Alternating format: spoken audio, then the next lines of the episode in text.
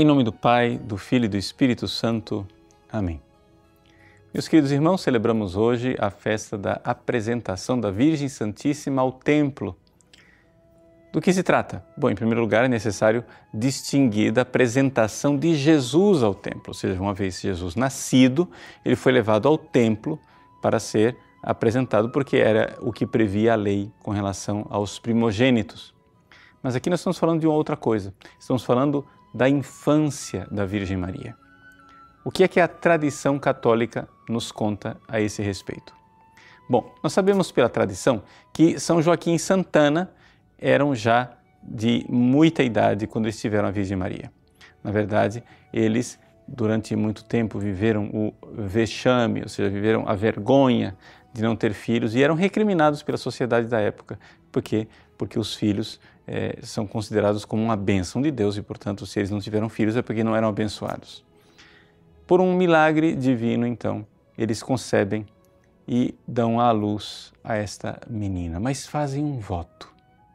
O voto de que, uma vez nascida a criança, iriam entregar esta menina para o serviço do templo. Isso existia naquela época, ou seja, havia meninas que eram educadas e estavam ali ao redor do templo para cuidar do serviço litúrgico, num trabalho que nós poderíamos, assim, fazendo uma comparação muito inadequada, fazer uma espécie de trabalho de sacristia para os sacerdotes.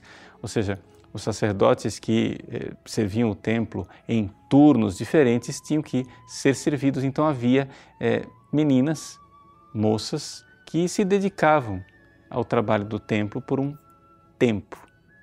Então, Santana entregou a Virgem Maria a Deus, quando assim que a Santa Virgem é, desmamou.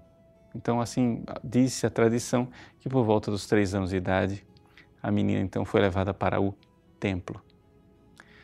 Isso nos faz recordar que Santana tem uma certa semelhança com Jesus. Por quê? Porque assim como Jesus nos entregou Maria. Santana também entrega Maria. Só que entrega Maria a Deus, ao serviço de Deus.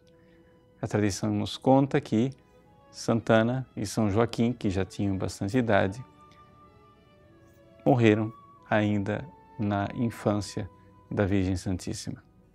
E a Virgem Maria, enquanto estava ali no templo, fez um voto de castidade de virgindade perpétua. De tal forma que quando a Virgem Santíssima se casou com São José, São José estava de acordo com relação a esse voto de virgindade, ele sabia deste voto.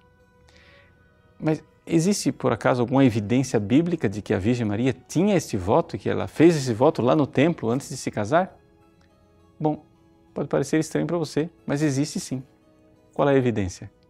No anúncio do anjo no Evangelho de São Lucas. Quando o anjo diz a Maria que ela irá conceber e dar à luz um filho.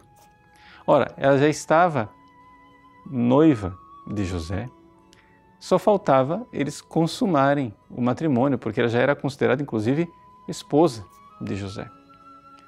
Mas ela diz: Mas como isso acontecerá se eu não conheço o homem? Ou seja, nenhuma mulher casada poria nenhuma objeção.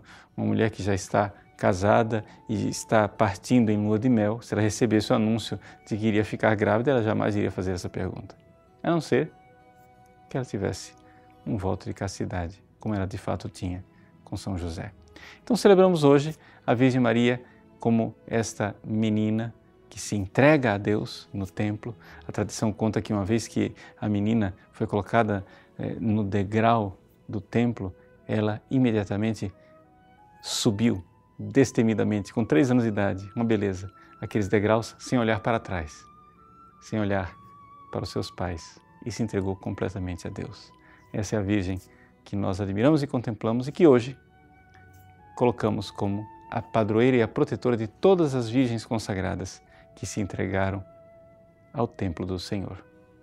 Deus abençoe você. Em nome do Pai, e do Filho, e do Espírito Santo. Amém.